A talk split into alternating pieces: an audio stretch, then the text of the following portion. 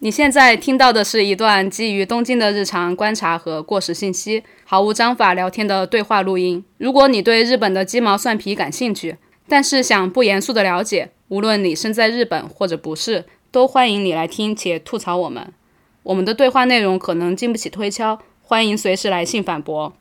我们的邮箱是 tokyo dame time at gmail dot com，我们的微博是东京脱线时间。今天参与对话的主要人物有唐一、罗二，周三，嗯，张四、我们已经有毛四应，该是张五。张五可以，五可以，我学号五号。自我介绍一下吧。嗯，大家好，我叫张唐，是一名建筑师，那个是罗二的曾经的同学。嗯，好，这一句不重要。嗯，就我现在在成都做建筑设计和一些社区相关的一些策划和运营。好的，谢谢你的来到。谢谢。谢谢。他之前做的建筑获得了那个日本的那个二零二零年的 Good Design 赏，以及一些很多很重要的奖。对，然后是哪一个建筑呢？嗯，就是一个叫巷子里的社区友好空间。你们都有听说过？听说过，看过照 片，没有回去过。很想回成都。对对对，然后你们仨都是成都的嘛，是吧？对哦我不，是，就是那一边的四川那边的，对对对。 一定要拆台， 我不是，可以可以可以。 Happy slappy. 继续说。然后今天为什么请张唐来呢？因为张唐原来是我的大学同学，因为他来到了东京。他回到了东京。哦，好的，东京欢迎你。成都也欢迎。哇，你们的节奏是这样子的，好 接的好快，就感觉是那个没有没有没有，之后就不快了。没有之后就剪了。我们就是一些冷笑话。好的，对，就是他曾经在原来在东京生活的时候我们认识的，后来就是他从东京回到成都去做建筑了嘛，然后已经多久没回来 了？三年，年就疫情三 年。你还你知道好多呀？那不是三年吗？ Happy slappy. 重新问一下啊，嗯就是你也是大概很久没有回东京嘛？因为疫情这几年，三年，我们们三年没回去了，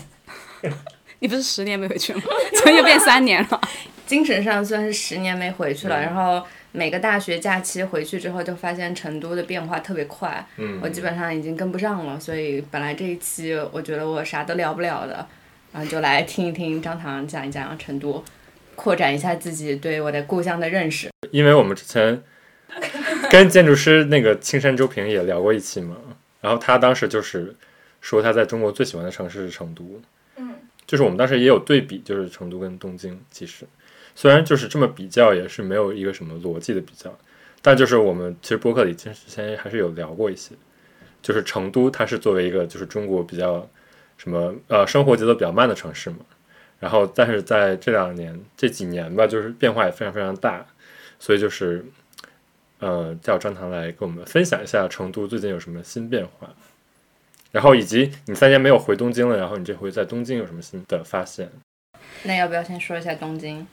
其实说老实话，嗯就是现在我能看到的项目，嗯其实是三年前我已经看到它有在计划中了。对，就是它只是盖好了而已。对，其实就是盖好了的区别，没有说翻天覆地的。那可能是因为我现在回来的时间还不够久，不太了解。嗯我觉得稍微有一点不一样的，其实是其实也是你介绍的，就是说那个联合办公的空间变得越来越多了一些，很多商业都在做这样子的一个空间。其实之前也有，之前有好几家日本专门做联合办公的，而且做的还很好。他们还会有一些社区性，但是当时没有那么说火。但这次回来，好像隐隐约约感觉到做联合办公的开始越来越多了。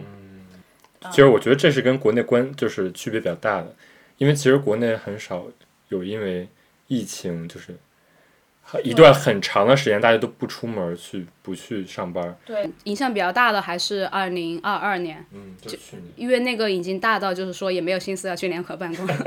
但是就是我们在聊这个之前，我觉得就还是要你先来自我介绍你的巷子里嘛，嗯就是因为我觉得还是有些人不了解这个项目，或者说，就即便我们只是知道这个项目，就小红书上看到过这个照片儿，满地都是，满天都是，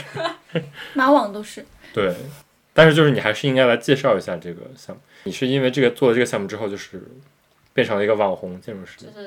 是，嗯，就是这个项目其实就是一个大概一百五十平大的一个单体的建筑，就是一个一层的小房子。它是在社区里面，它的功能其实是一个公共空间，我们称之为社区友好空间。嗯，它是顶是一个膜的结构，白色的膜结构。嗯，晚上它可以有光透出去，隐隐约约的。呃白天呢，就是可以在里面看得书的倒影。它的下面是一个，呃，从外表看起来是就是木的材质的一个建筑，它其实是钢结构。嗯，然后呢，大面积使用玻璃的一个嗯空间。这是我们的巷子里的第一期。那其实第二期呢，就是我们围绕着这个巷子里和它背后的社区办公楼，第首先我们是把它们之间打通了，其次就会做一些，比如说广场上的呃社区办公楼门前的一些平台，还有巷子里对面有一个。二百五十平方的一个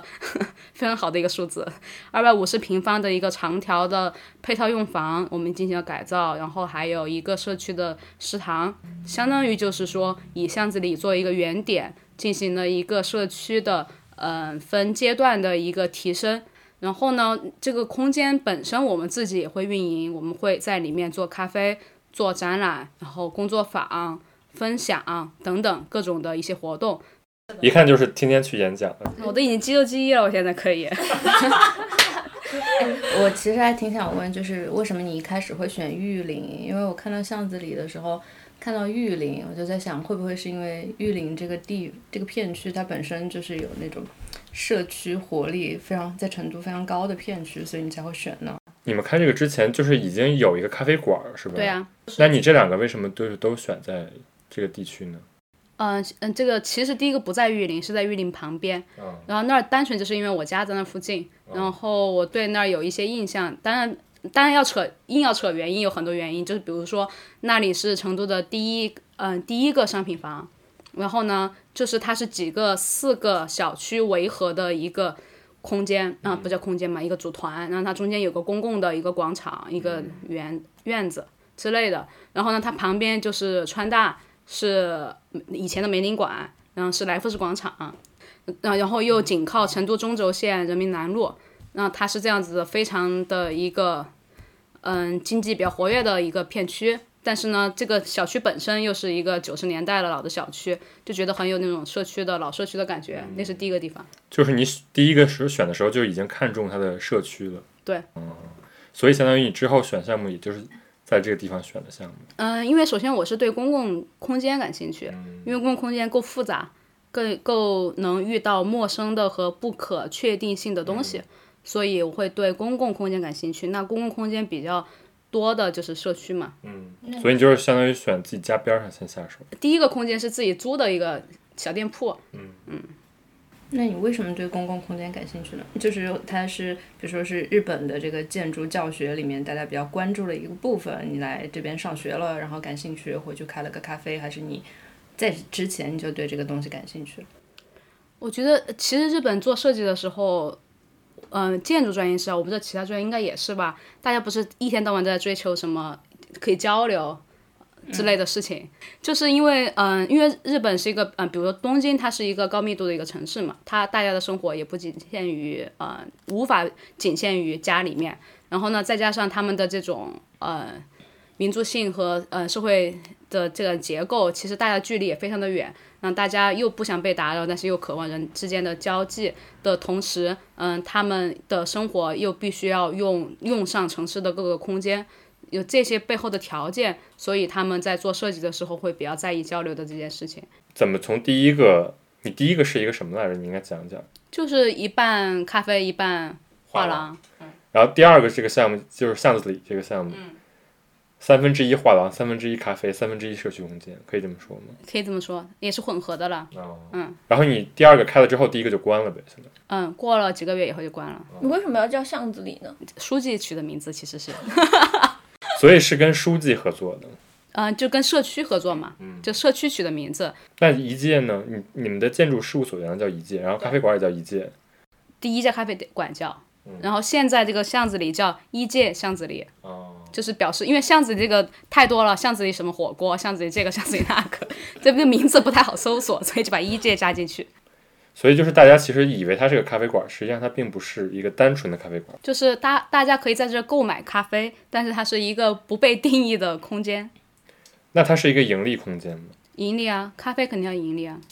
就是但是它你要用这个咖啡这个钱不是去养别的社区空间吗？首先，这个是每一个地方的做法不一样，哈，大家还在探讨哈。但是在这里的话，就相当于说，把这个地方我们来负责设计，社嗯、社区来负责嗯、呃修建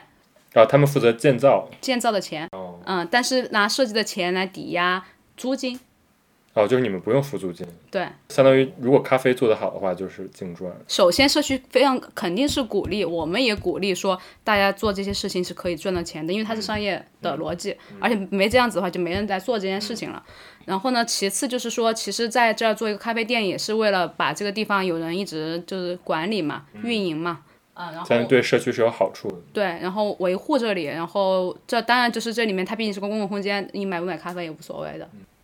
那玉林东路是一个开放社区吗？不是，国内有那种就是那种老的小区，它就是大的那种老小区，然后里面可能有个空间你可以用。首先就是社区包含小区，就是说好几个小区和街道合起来，我们称之为社区。所以你们那个地方是在社区的小区的围墙外面，对，玉林那个地方是我读初中和高中的时候出去超社会经常会去的，超社会是什么？对一个四川话草协会，对，瞒着爸妈，然后去那边听听现场。然后它是一个非常开放的一个地方，然后经常会有一些穿的奇装异服的改味儿混混，嗯混混在那边走，是一个挺好玩的地方。但是我以前从来不知道玉林那个地方还有社区这个概念，也不知道他们有什么社区因为那个时候还委员没会有了，就最近几年就开始大家在做社区的这么一个事情。所以还是一个官方的事情。对啊，哦，那我就去玉玉林那里吃过串串，对啊，我只知道玉林最有名就是后边儿串串，玉林就是串串，你 都玉知道。玉林狗肉和玉林串串。没什么不是同一个地方？哇那个玉林不是我们这个啊玉林。西， Happy slappy. 成都那个就是串串，有有兔啊肉，有串串，有酒吧。那但就是在成都找吃串串哪儿好吃，就可以去玉林。现在还有吗？有啊，玉林东啊不玉林，就玉林串串香是成都最早的一个对串串香店，但是我觉得，嗯，它味道当然也非常的好，但 是现在也我懂了。然后，然后现在有越来越多各种各样的选择出现。哦，但是现在说到玉林，除了串串，就是加了另外一个标签，就是巷子子里里，啊，那是 也没有啦，还有呢，就比如说什么小酒馆呀，一个 live house 是吗？对，就比较老牌的，哦就差不多是我们以前上学的时候，对嗯对，就哦高我中的读时候初高中的时候，就是那种玩的比较超的那学长学姐玩儿比较超的人都知道的地方。嗯 都会去那里就像听那一些独立的演出，对那个时候像就相当于上海的毛 live house 那哦种感觉。现在还在吧？在现在有三家店，然后现在那儿每天都非常多人在门口打卡拍照。所以就相当于每次去就是串串小酒馆、巷子里这种一条龙。嗯，就是我的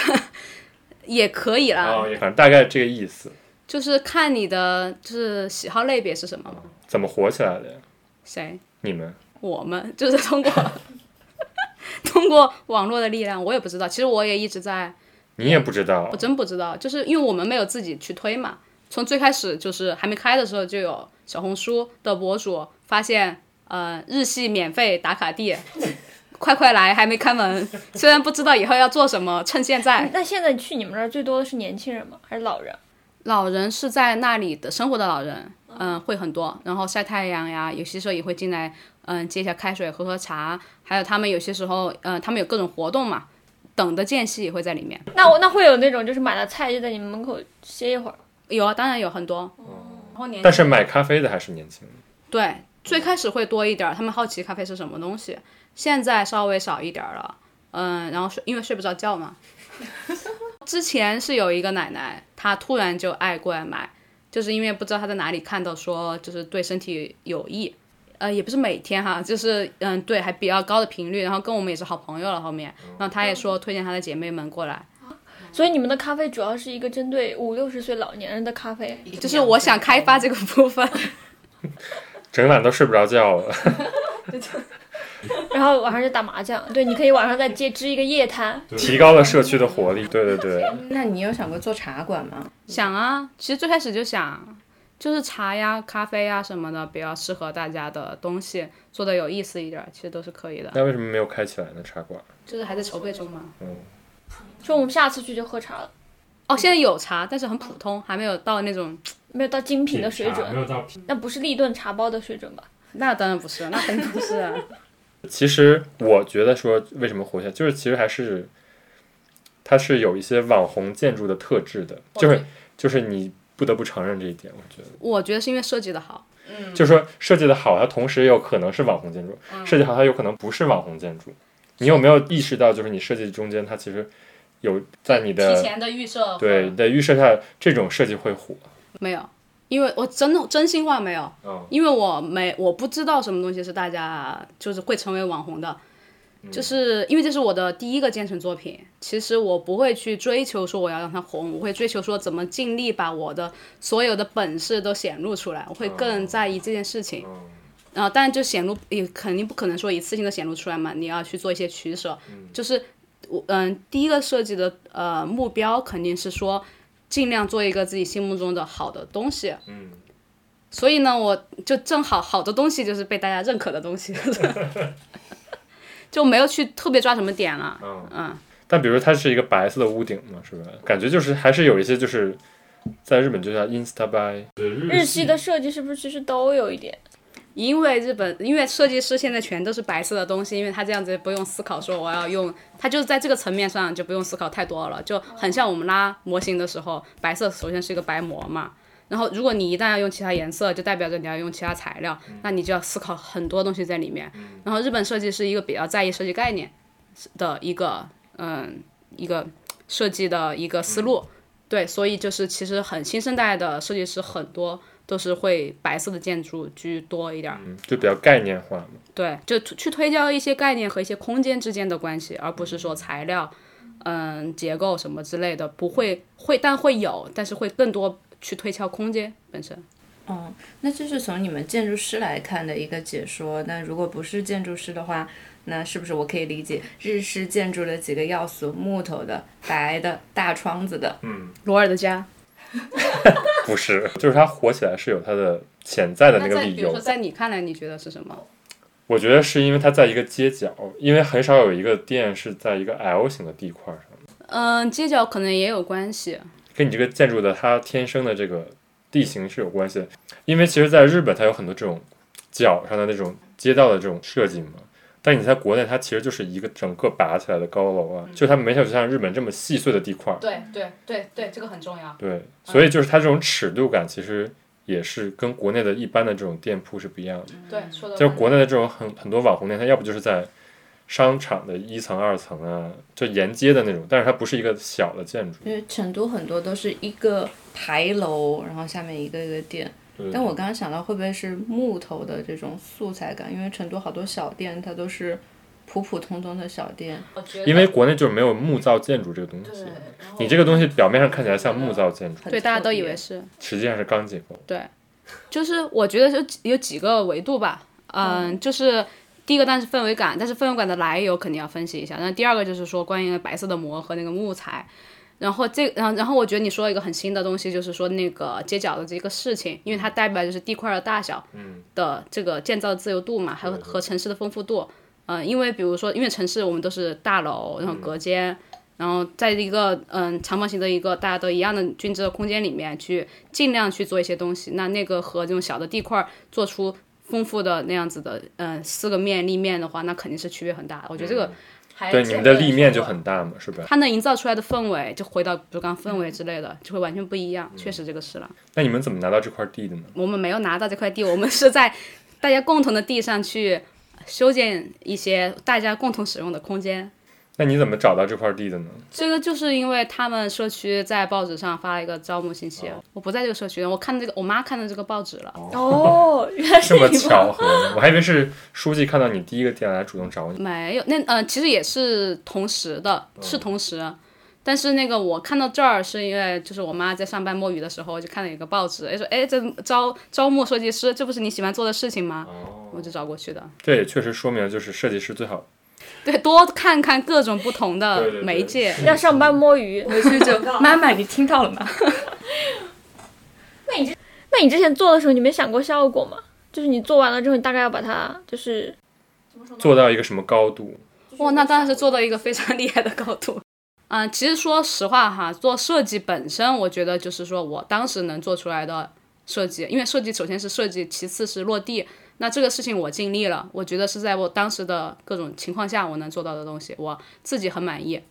嗯，然后接下来的设计我还有很多很多很多新呃东，一直有很多想法，现在一直在去实现它。那至于说它被报道或者被大家知道，这个事情真的是意外，我没有去，还暂时没有想。虽然我觉得就是我自认为是个好的设计，大家应该应该还是会看到的，但是嗯，具体变成现在什么样子，我是没有设想过的。我我我觉得哈，就是它不光是在设计这个层面上有一些值得被讨论，它其实更多就是在一些生活层面上，或者说在一些社会层面上，它被讨论的更多一点。我也觉得，就是他，你刚刚看空间那个，就包括你说你会考虑到其他人来用这个东西，我觉得国内很多就是一些有名的那些什么，建筑师啊，就他们不会想到做这种就他的社那个区理里面，念就他的那个理念，念，他不会从啊，我大家要用这个空间，我可能先讲的是啊，我要把这个空间做成什么样。但在日本这边看的比较多的，比如说他们做什么东西，那些建筑生他可能上来就会讲，我讲这个我是考虑到住的人他是怎么用的，那可能后其次才是后面的人怎么想的。我们最重要的事情其实是说，我们作为一个设计师进入到社区的这样子的一个团体中，他们引入一些专业人士来一起做更多的事情，比如因为就比如社区的工作人员，可能更多的是一些学社会学呀、社工呀、法律呀等等一些其他呃专业嘛。那但是一个社区需要建造的话，它其实是需要各种各样的人进来的。那我们就作为最开始的作为建筑师、设计师这个角色引入进来，其实也是一个比较嗯嗯尝试性的，也是一个比较先例性的一件事情。那我们会跟社区一起搭建一个系统，就是我们是一个开放的一个平台，会吸引各种各样不同专业、不同的机构，嗯，来做不同的事情。就这样子，加入里面的人就会越来越多。所以其实这个社区的设计，或者是说我们的这个项目，除了建筑设计以外，还有一个很重要的就是这个机制的一个设定。然后到了后面，嗯的一些越来越多的嗯机构加入进来了以后，就会有更多的社会组织，就是 NPO、NGO 来关注不同人群。然后现在最近社区做了一个戏剧节，那这里也是一个做独立戏剧的团队进来，就相当于我们从最开始的一个设计师变成了其中的一员，来共同来策划、规划，嗯，就是这个小的一个片区，然后到设计，再到运营。嗯，第二，其实我觉得，我觉得还是你刚刚说那个很好，嗯、就是那个地块大小的事情和城市的关系的事情，就是因为比如说，嗯、像日本，它就是大家都是私有的嘛，那地块就很小，嗯，然后呢，那肯定一开始你的切入点你要考虑的，你要考虑周围环境、周围的关系，那你然后你在小小的地方要做怎样的东西，那你的那个观察和切入口就会很细微，你做的每一步都会很细微。但是比如说国内它就是大的地块儿，那你的一来就就是以万为单位的呃就是面积啊，那大家肯定考虑不到那么细微的东西。那大家打交道的也不是周围的邻居，而是说不同的市政项目。那大家的那个切入点习惯就会不一样，看到的东西的那个大小也会不一样。然后比如说巷子里，它就是一个这样子小地块的细微的设计开始出现了，可能这个事情本身也是有一定象征意义，就是代表之后可能会鼓励这样的设计。对，是的，而且这个事情我是觉得对城市非常非常有益。因为就是中国城市，就是它之前还是在大规模开发新的那种农田的阶段嘛，然后等这些都建完了之后，它才要返回来看。，对，所以其实这样看来，我们刚开始不是说很疑惑，说为什么在不同的嗯、呃方向的人也会都会关注到这个项目嘛？我现在突然觉得，就是不仅是设计啊、空间啊，它的什么社区友好啊，我觉得就大家对这种小尺度的这种嗯空间、小尺度的设计、小尺度的这种生活的一个渴，说官方一点渴望吧。我觉得这个真的是大家可能都是朝着因为这样子的一个背后的原因，不管你是什么专业和方向的，都会来关注这个项目。而且你们其实不光是在，就是一般这种设计，就是好的设计就在那些设计的那种媒体啊、登一登，就结束了嘛。但你们就登到一些什么社会性的那种，比比如说那种三联周刊也找你们采访啊，然后还有什么对，还就等等那优秀的媒体们， 就他们的方向其实挺不一样，关注的点也挺不一样的，而且。其实经常有一些大学或者学生，他们做什么大创项目，大学生创业，嗯，是吧？就是我们会发现说来采访我们的，其实反而建筑系的呃学生哈，不说媒体，就学生，反而建筑系的他们只会说在那儿默默的拿个尺子在那儿量，我真的是就是晚上天黑了以后就有， 有人摸黑来参考你的设 计，白天不好意思量吗？就那天我就之前我就在那儿，正好那天在那儿，然后天黑了，我就看到一男一女就在那儿量，拿个尺子啊，就是就上上下下的， 对，回去 建模呢，等如果你们在干嘛？他们说他们是学生，就是他们有测量课，过来测量一下之类的。我就说你们就测嘛，没关系。他们知道你是设计师吗？嗯、我忘了有，哦应该有自我介绍一下。然后也有一些施工队或者什么，也是拿个尺子，就今天有拿个尺子就过来了，好哦厉害。哦什么然后有这样子的，然后也会有，其实有很多新闻专业的人，还有哲学系的、艺术的、社会学的，对，也会过来，写论文吗？对，写论文、做研究之类的。嗯，那你这个真的是，养活了不少人。可能还是大家对于这种细微的东西的一个渴望。嗯，但我但是我确实就是我们公司有时候找案例就是会用这个图案，啊因为它就已经出现在 Pinterest 里的。那这不是一个很正常的事情？对，啊就是说， 就是说，它其实是它营造的是一种感觉，就是说，社区里就是比较平等，就是不论你是什么年龄，你都可以走进这个空间里。而这空间是一个怎么说比较比较民主，就是说大家都就是它是一个看得透的空间嘛，嗯，就是完全没有商业和公共的区分。我觉得，比如说像那种大体量的东西，它的主体性太强和目的性也太强了。比如它就是个体育场，它就是个商场，那大家它的所有者是谁？它嗯就很明确。那我们都是一个客人在里面，然后它的一个目的也非常的单一。那为什么现在比如说其实很多那种复合的嗯复合空间嘛，为什么那么受欢迎，大家都喜欢？然后像巷子里这种公共空间加这种小体量的，就是因为它的主体性很弱，它不会第一，嗯、它首先它就不是一个单一使用目的，其次也不会那么强调说它是谁的。那大家在里面都是主体，都是可能主人，会比较自由。我觉得这个事情也还也是挺重要的。那残障人士来的多吗？我也碰到过一些，但没有计算过哈。我其实想问另外一个，就是我会对那种社区营造你们办的工作坊感兴趣，因为我我们大学的时候也。就是整个整个学院一直在搞一些社区营造相关的事儿嘛，然后我就在做那些课题的时候，就发现你可能要建一个东西立在那边，其实挺容易的，但是你如何要吸引这些人过来？嗯，当然有部分是比如说你建一些椅子，当然他们就会坐，然后就会形成一些交流和社区。但是比如说你要搞一些活动，让这些在地的人他们真的享受在其中，我觉得这件事有可能并不是那么简单的。嗯，所以你没有搞过什么活动吗？会搞啊，就是我们大一点儿的话，就是社区艺术计划，嗯或者是说关注啊、社区艺术计划就是说，嗯，我们通过设计和艺术的方式去了解一个街区，去让更多的人发声，通过艺术的方式发声，去发现问题，然后通过设计去解决问题，大概是这么一个嗯项目，嗯，然后呢还会有叫社嗯嗯玉林东路串串，嗯，它背后是一个商居联盟，就是说。嗯，我们去形成一个商业和居民的一个联盟，一个大家的一个共治的一个组合之类，就日本就称之为组合嘛，嗯，这样子的一个共同体，然后把我们自己的这个片区变得更有价值和变得更好之类的，也会做这样子的项目，大一点儿的，小一点儿的话就会做各种不同的一些工作坊、分享会，各种各样的东西都会做。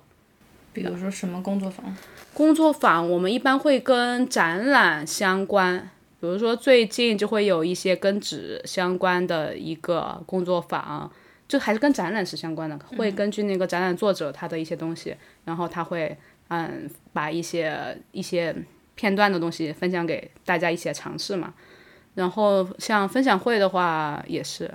除了就是你比如说日常办一些活动这种，就是你们还要做这种 workshop，这种不是都是要投入人力的？对呀、这种到底赚钱吗？首先我先回应一下说这种项目赚不赚钱这个问题。嗯首先它是好几个类别，就是说第一我们是在做一个策划的工作，嗯第二我们在做一个设计工作，第三才是一个运营。嗯啊、那策划和设计就是策划费和设计费。那运营的话，那就很简单了，你把它当做一个咖啡店、一个画廊、一个书店来看待就行了。但 workshop 呢？ workshop 它就是相当于这些店的一个配套的一个品牌活动嘛。其实从哦所以商业就的角是度上， workshop 本身是不不收钱。对，就是其实就是这个逻辑就回归到普通的书店、咖啡店就可以了，就很简单。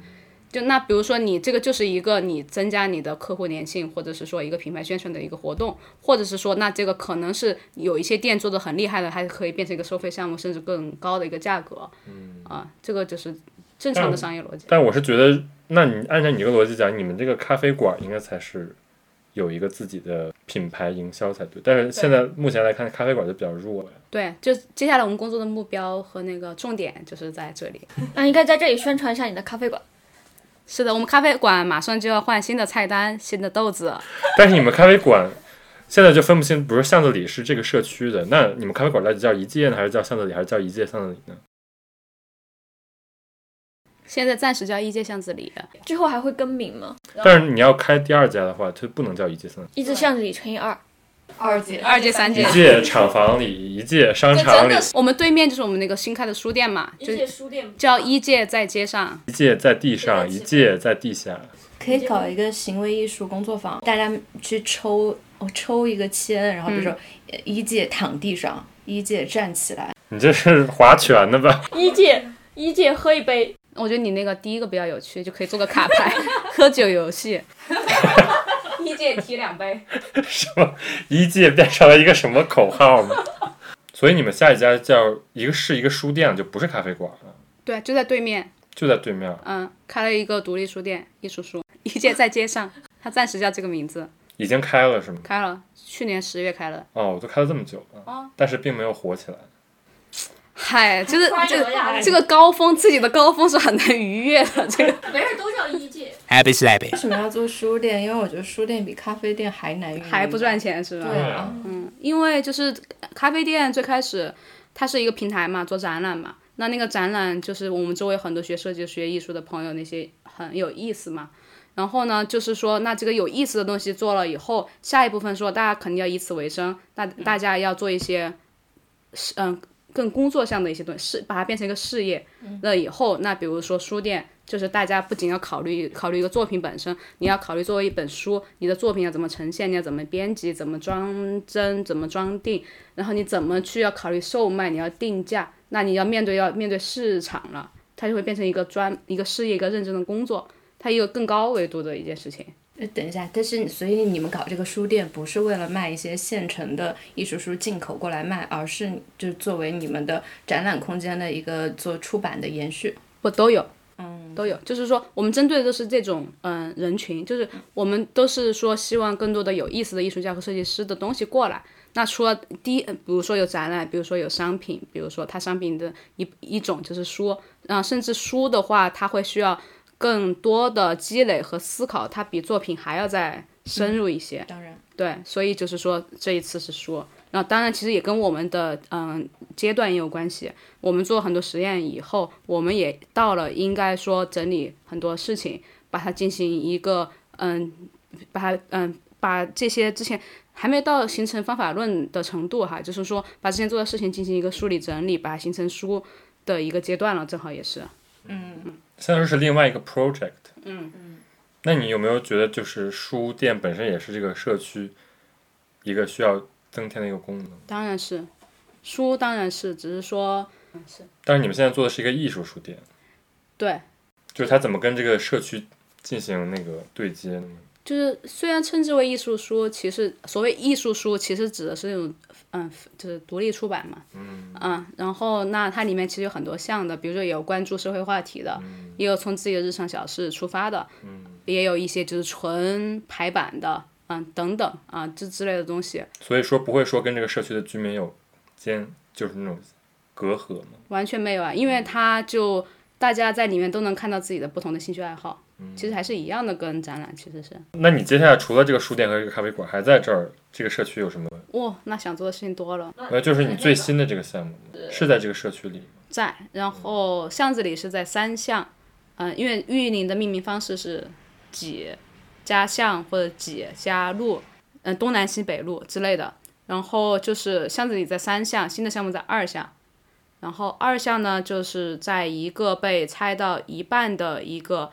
二百六十米长的一个小街区，它一个这个二百六十米长的小路两边有那种红砖房，红砖房是在当时九十年代拆迁的，嗯，两千年初拆迁的时候被拆到一半，所以是一个比较自治的一个状态吧，也比较自治，就是一个这样混杂的一个状态。拆到一半儿不就是烂尾楼吗？对啊，嗯但是有人住，有人住在烂尾楼里，因为它拆到一半儿。就比如说我这个长方形的房子 拆切了一半，那边不能住，这边可以住。哦，它不是从上往下拆的，对，是从左往右拆的。然后呢，就是说剩下的这一半，一往旁边挤一挤，修一修， 还能再用四分之一。那那个四分之一就可以租给别人。哦，对，所然以后你们就是用了那块地，那个小片区里面，嗯，除了刚刚说的红砖楼以外，还有三个小区，然后我们把它暂时统一称之为二巷及周围小区。然后呢，就是在那个里面就有一个被废弃的自行车棚，也不叫废弃，其实算废弃吧，一个自行车棚。然后就会，它是在紧，它也是在紧贴着这个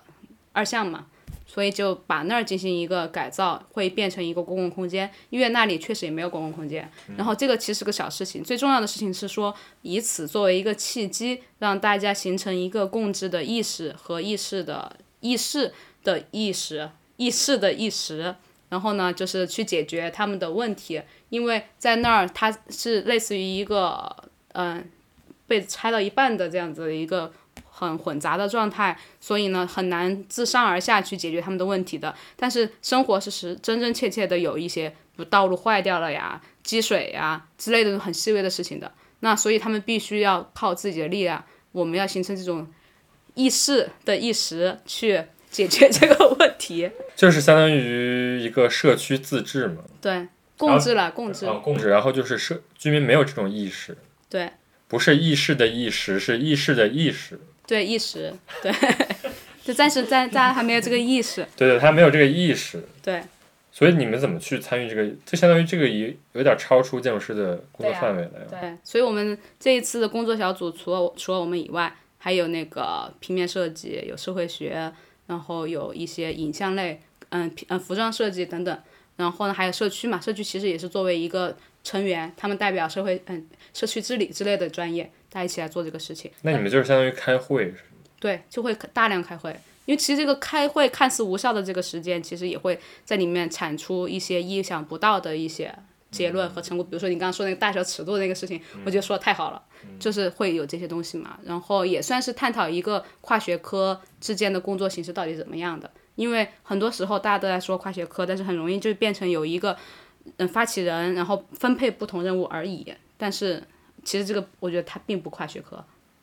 但是你说这个，我就觉得就是这很像日本的那种社区的做事的方法。嗯，因为他们有时候是开发商一区的这个社区，他要开发这块地，然后居民就会反对嘛，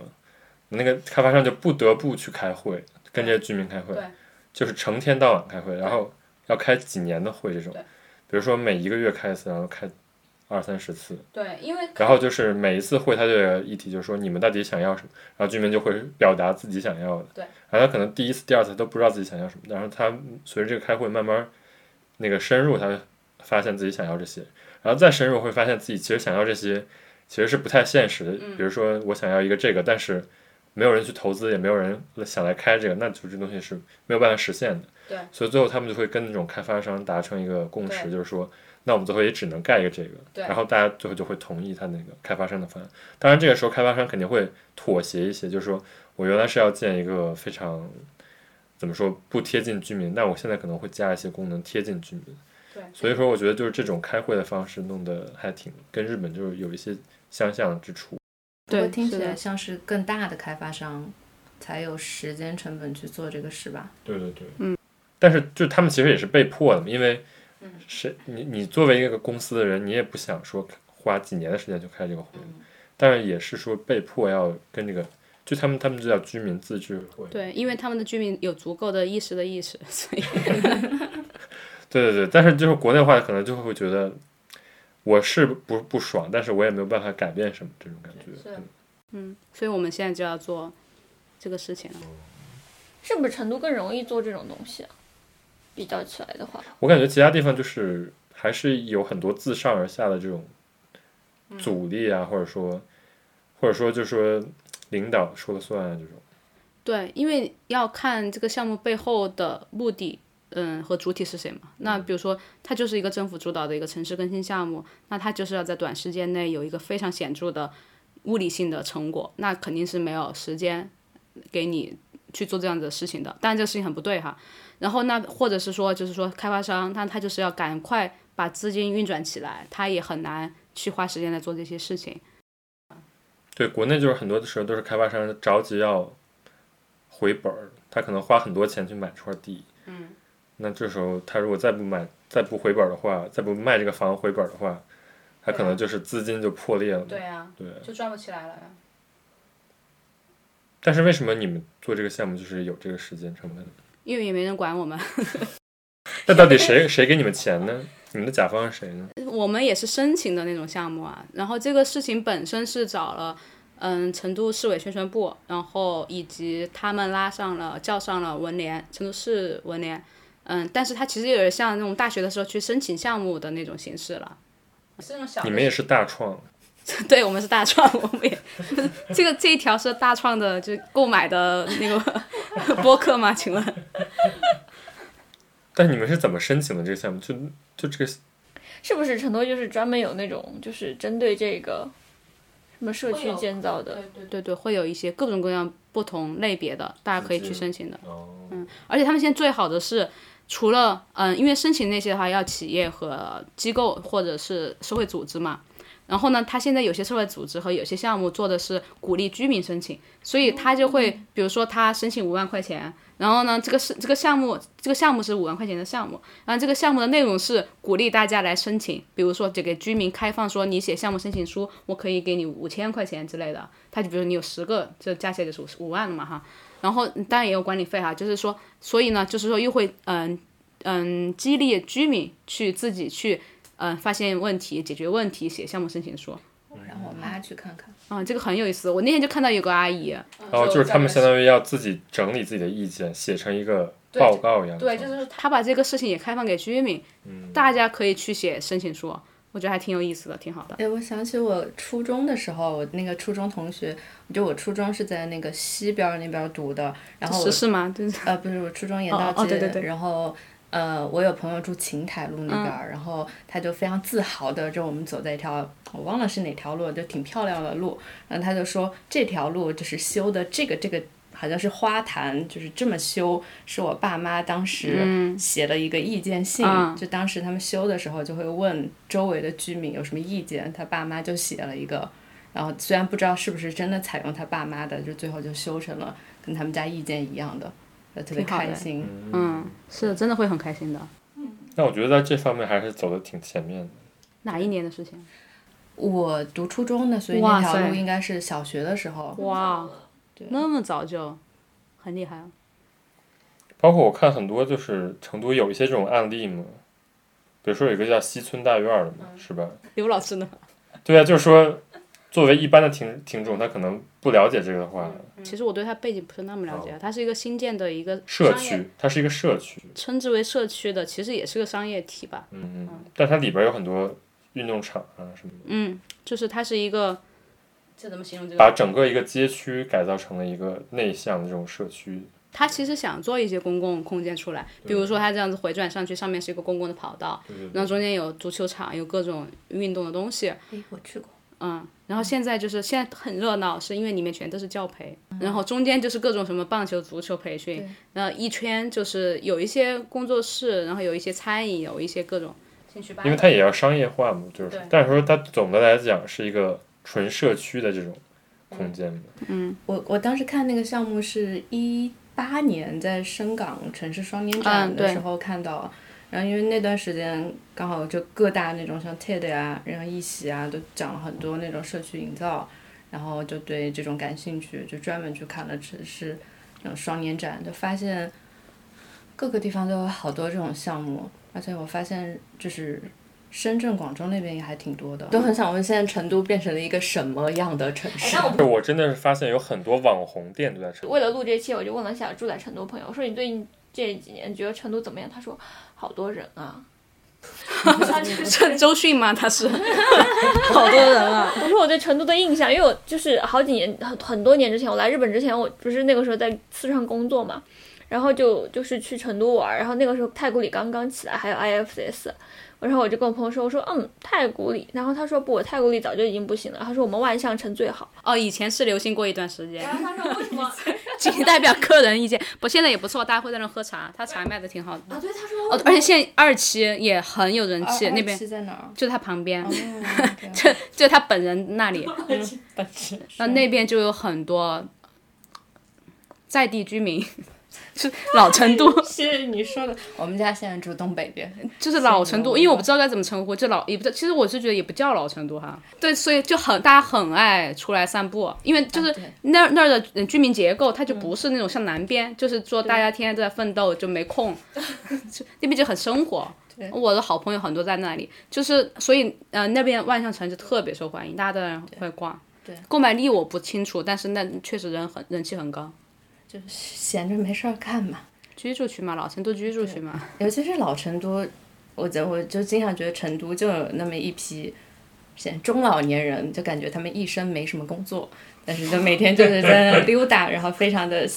闲适，那不是挺好的？是挺好的。嗯我第一次去的时候是宽窄巷，一一年。我第一次去的时候还有一个叫成都音乐公园的时候刚开。东区音乐公园，东郊现在叫东郊记忆。你去的时候应该是鼎比较鼎盛的热闹的时候吧，刚建好的时候。去的时候就是那个时候叫成都双年展，就在那儿办。哦，那那个时候都已经过了好一段时间了，那个都那个时候它都已经没有那么人气了。最开始的时候很人气，因为它是比较早的，就是老的工业区改造成创意园嘛。第二年是一二年时候去来福士的，因为来福士刚建好。嗯。然后第三次是一五年，然后那时候太古里刚建好，就一共就是这三个成都变化非常大的那种街道。现后面更大了，嗯后面对很对对。大，后面肯定嗯更大。然后从一五年开始就是成都咖啡店的爆发期。因为就是确实我第一次去的时候，就是街上除了那种串儿店，就感觉没有什么特别多的业态。其实对，其实以前挺不是那么有趣了，不是那么丰富啊，就玩的种类太少了，就是就是吃嘛。现在多了很多逛的，多了很多喝的，就除了喝茶以外，就有各种咖啡，哦然后咖啡背后有各种文化、各种玩法，还有各种酒吧。那酒嗯吧后面又有各种玩法，然后又酒吧和咖啡又要联合，又要然后又有那个 live house，又有各种蹦迪的地方，他们又有各种联合，乘来乘去，嗯。现在你会觉得成都哪一块儿比较好玩？我自己当然喜欢我自己的成除都了的你宇们宙那中一心块儿， 我的宇宙中心是保利，就是那一片啊，保利中心，保利现在还 好。啊科华嗯北路，科华北路。因为我我那个妹妹以前住那边儿，所以好啊玩得不得了从玉林到那一片就是我经常去的。然后保利它刚修的时候不是特别火，后来因为各种事情被查封了一 批。 tag 嘛是现在还剩下的对对对对之类的，好啊，我忘了，反正就是那种放电子的，就真的音乐哦不错的，嗯，嗯，然后就是说就是太拥太过于拥挤，大家的玩法太过于新鲜以及多元， 然后呢就是说不太好，不太安全，然后现在就只剩下一家了，嗯，然然后以前哇塞，就是晚上全是车。全是人，好挤，因为它就是一栋楼嘛，嗯一个 loft 的楼上去。其实说实话，确实很危险，因为它就很窄的一个呃巷道，然后是一边是那个那个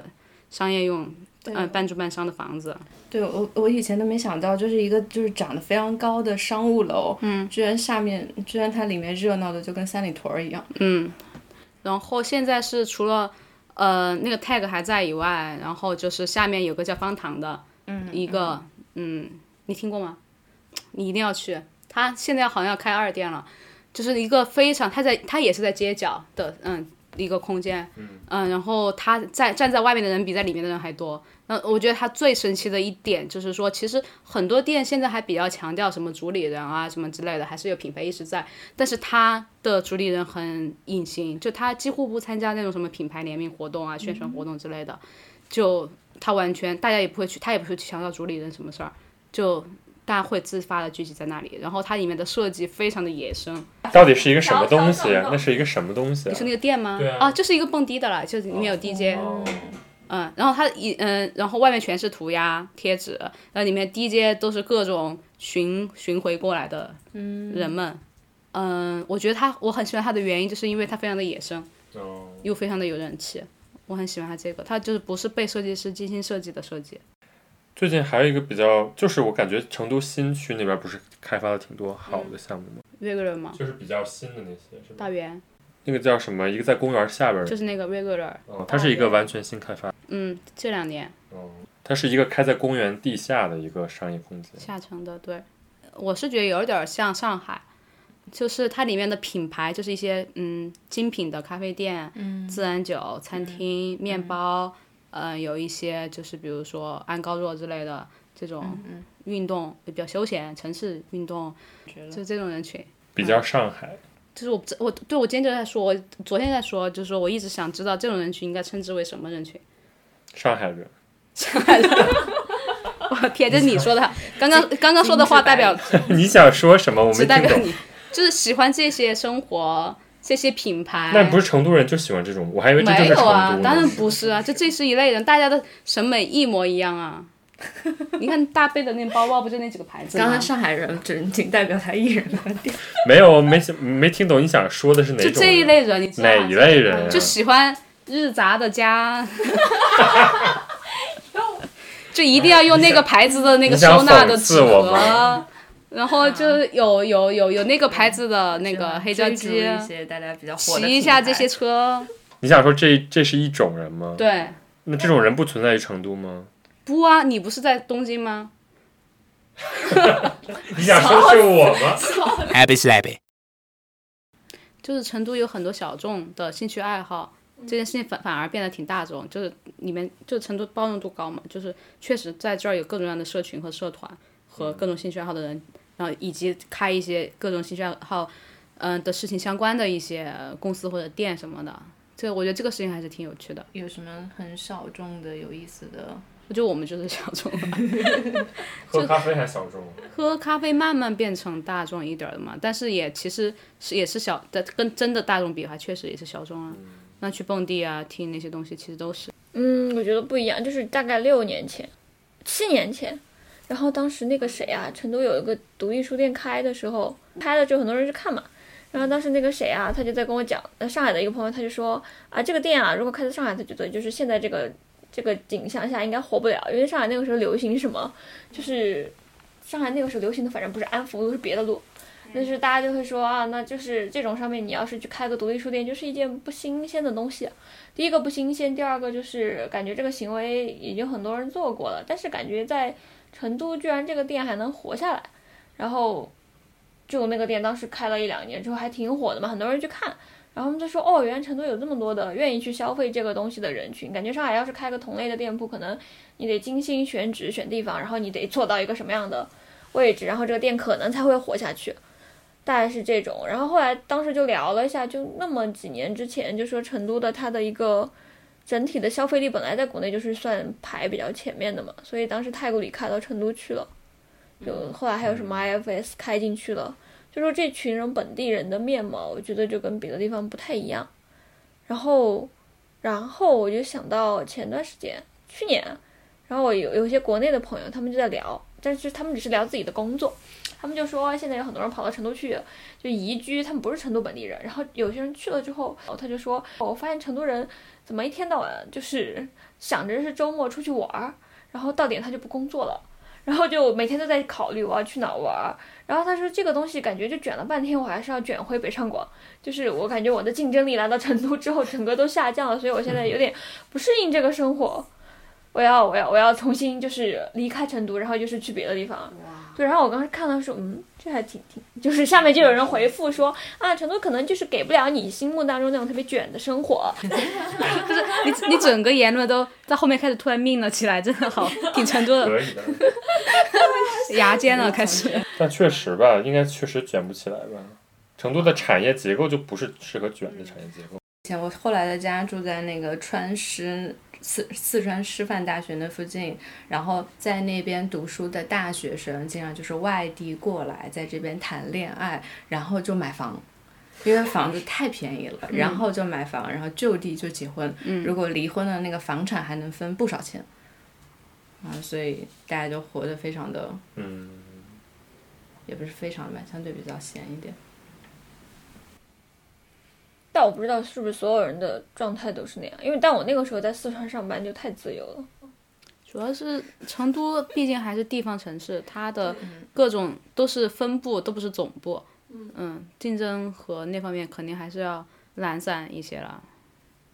但是我觉得他就发展自己的这种生活服务业也挺好的。对呀、啊对，它就在发展这个嘛，还有宣传也做得好。所以就是聊了半天，最后就是它的社区这些，它相当于每个地方社区都有自己的这种特色，特色，其实就是服务业比较发达的这种嗯之间。而它的社区，我觉得成都社区就是有品牌化，对，就感觉玉林是一个品牌，然后这个这个就是感觉跟东京挺像的。成都跟东京巨像，成都的地铁的呃规划也其实也是参照了东京的很多真假，真的因为他们真的城市真的结构都是同心圆，嗯真的。北京也是同心圆啊，但但是北京那个地铁规划时间，比如说成都现在在发展 TOD 嘛，虽然就是嗯行不行是一回事儿啊，然、然后比如 比如说生活方式也跟日本很像，那还有就是嗯东京的